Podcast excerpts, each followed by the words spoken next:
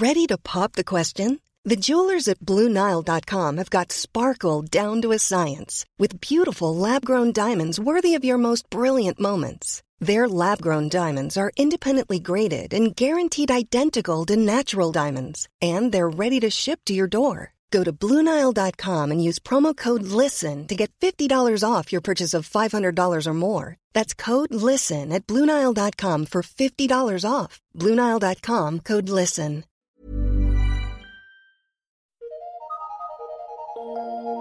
Eu sou Mário Persona e essas são as respostas que eu dei aos que me perguntaram sobre a Bíblia.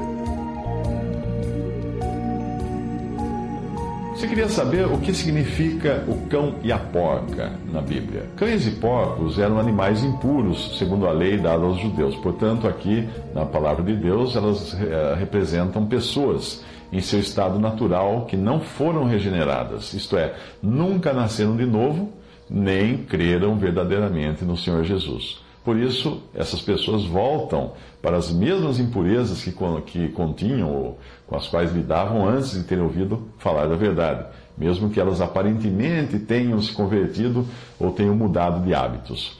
Na sua carta, Pedro faz alusão a Provérbios 26:11, que diz que como o cão torna o seu vômito, assim o tolo repete a sua estultícia.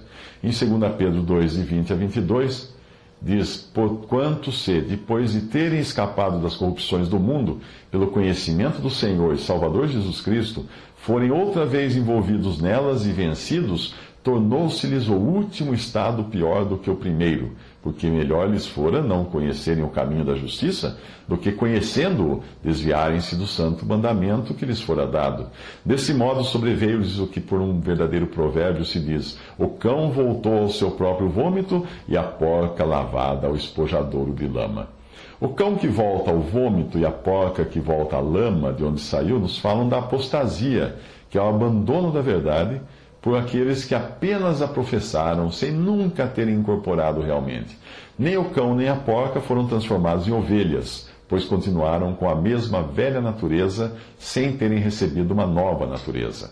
O seu final será inevitavelmente voltar às origens é por isso que muitas vezes nós ouvimos falar de pessoas que se converteram, entre aspas, e depois se tornaram ateias, ou passaram a combater a fé cristã, ou céticas, ou qualquer coisa assim. Elas nunca se converteram de verdade, elas apenas se comportaram como cristãs durante algum tempo. A passagem, essa passagem que eu li, mostra que as pessoas que têm contato com a verdade podem ser separadas exteriormente da corrupção que há no mundo, pelo conhecimento de Cristo, a porca lavada, o cão que ainda não tinha voltado ao seu vômito. Esse é um conhecimento intelectual apenas. As pessoas podem ter esse conhecimento. Mas essa passagem mostra também que as pessoas assim, que nunca se converteram, ficam piores do que antes, quando não tinham qualquer contato com a verdade e nem a professavam. Com o conhecimento, vem também a responsabilidade e as penalidades são maiores como explicou o Senhor Jesus numa passagem em Lucas 12, 47 a 48. E o servo que soube a vontade do seu Senhor e não se aprontou, nem fez conforme a sua vontade, será castigado com muitos açoites. Mas o que a não soube e fez coisas dignas de açoites, com poucos açoites será castigado. E a qualquer que muito for dado, muito se lhe pedirá. E ao que muito se lhe confiou, muito mais se lhe pedirá. Isto vale para indivíduos e também para nações.